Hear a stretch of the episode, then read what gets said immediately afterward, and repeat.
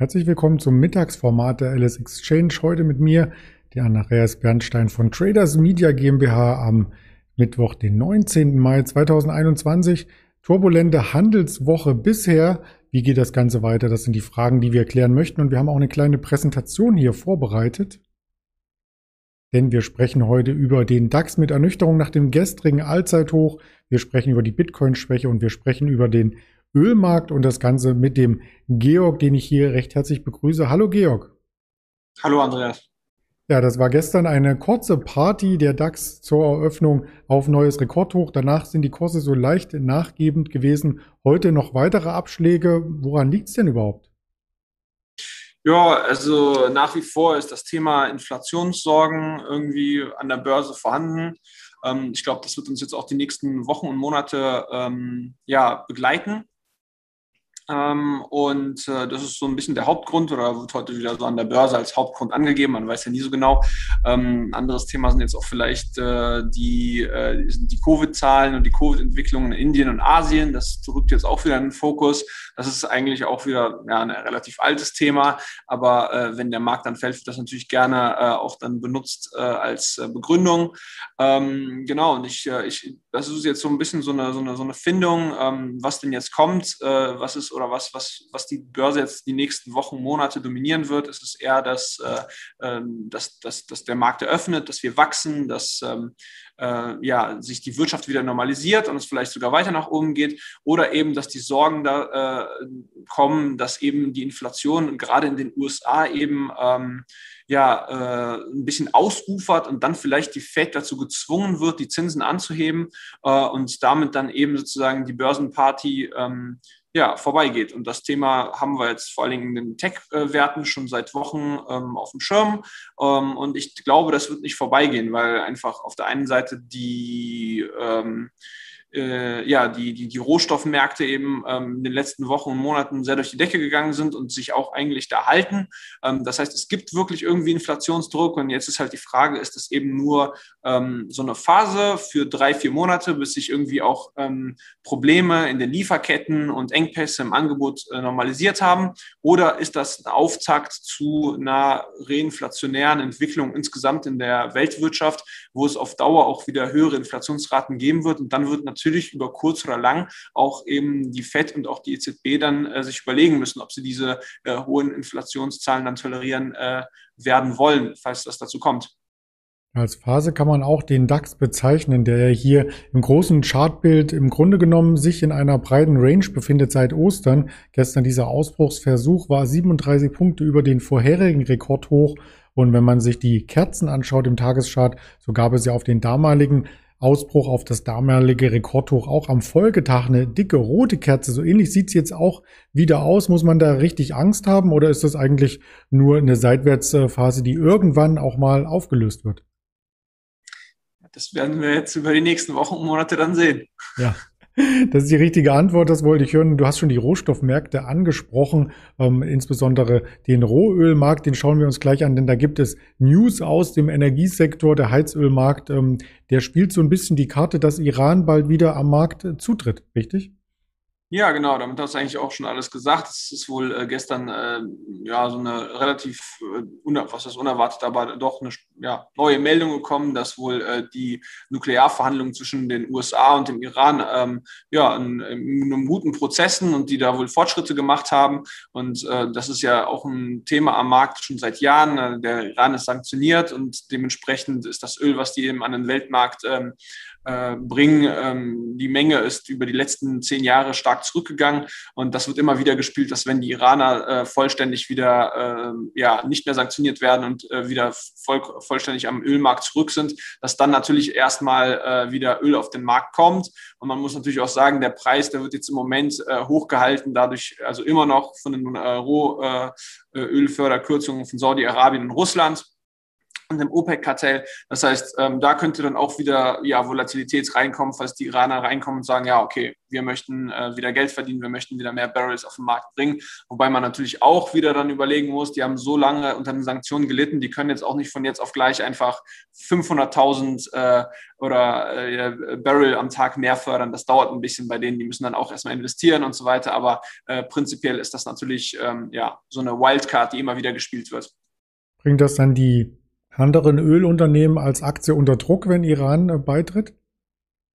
Ja, das kann durchaus dann sein. Wenn der Ölpreis dann fällt, dann äh, ist das natürlich ein negativ für den, für, für den Ölmarkt und äh, natürlich dann auch für die Erlöse, die äh, Ölförderer erzielen können. Und da haben wir auch noch eine Aktie mitgebracht entsprechend, und zwar die Gazprom.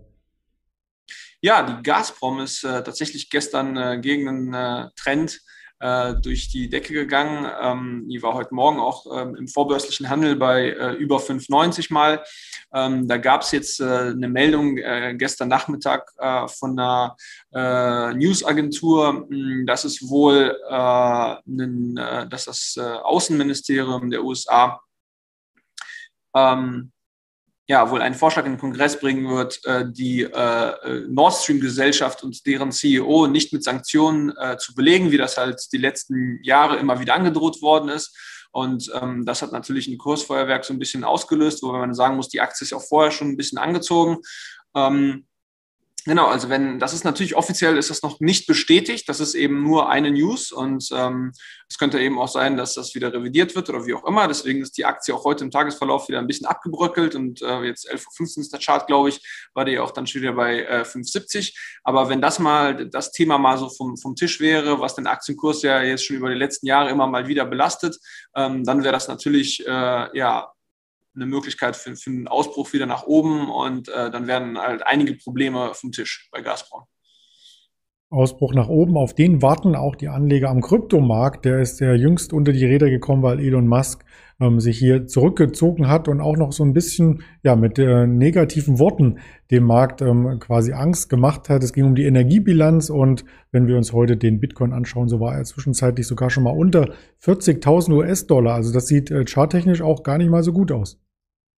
Ja, du hast es äh, gesagt. Also einmal war Musk jetzt Anfang der Woche dafür so ein bisschen äh, der Treiber. Ähm, dann ist Bitcoin natürlich auch äh, eben gerade so eine, so eine Asset-Klasse, die äh, eben auch von, von Inflationssorgen oder beziehungsweise von, von, erhöhten, äh, von erhöhten Zinsen eben äh, Schaden nehmen würde.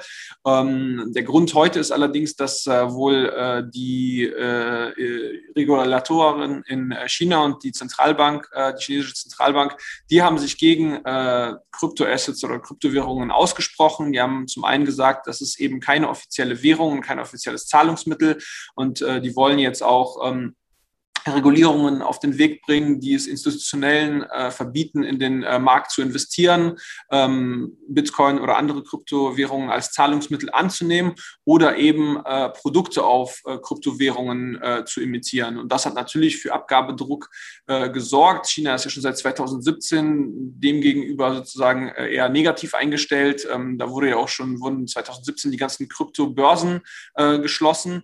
Ähm, und das zeigt eben auch, was passieren kann, wenn sich dann eben tatsächlich ein Staat so ein bisschen dagegen wendet und sagt, ja, wir wollen das gar nicht als alternatives Zahlungsmittel haben. Im Moment ist es so, dass äh, in den USA und auch in Europa soweit äh, das eben als eine andere Assetklasse ähm, ja, äh, akzeptiert wird und da gibt es irgendwie keine Verbote, dass da Geld reinfließt oder so. Aber das kann natürlich immer äh, kommen oder äh, sagen wir andersrum gesagt, der Markt ist im Moment relativ unreguliert und er könnte regulierter werden.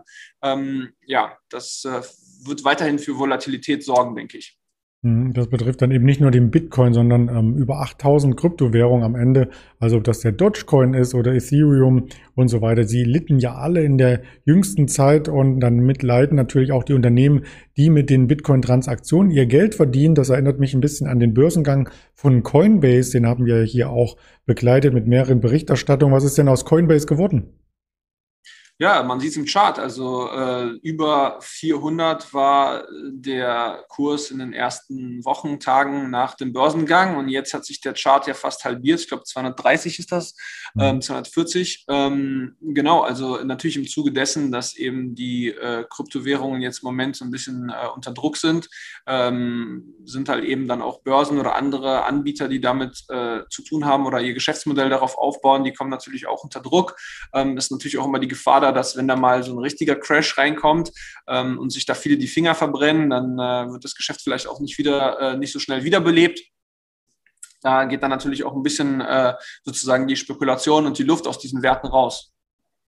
Der Umsatz von äh, Coinbase, dies nachgereicht ins Quartalszahlen vor wenigen Tagen, lag im ersten Quartal bei 1,8 Milliarden US-Dollar. Also da geht schon ordentlich was um. Aber der Gewinn die Aktie macht übrigens Gewinn. Die Firma war leicht unter den Erwartungen der Analysten. Also vielleicht kommen da mehrere Sachen einfach zusammen, die dann hier dazu führen, ähm, dass Anleger sich erst einmal verabschieden.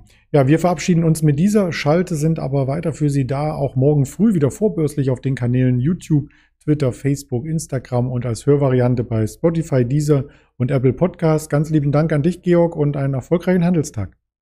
Danke auch dir, Andreas. Auf Wiedersehen. Bis bald.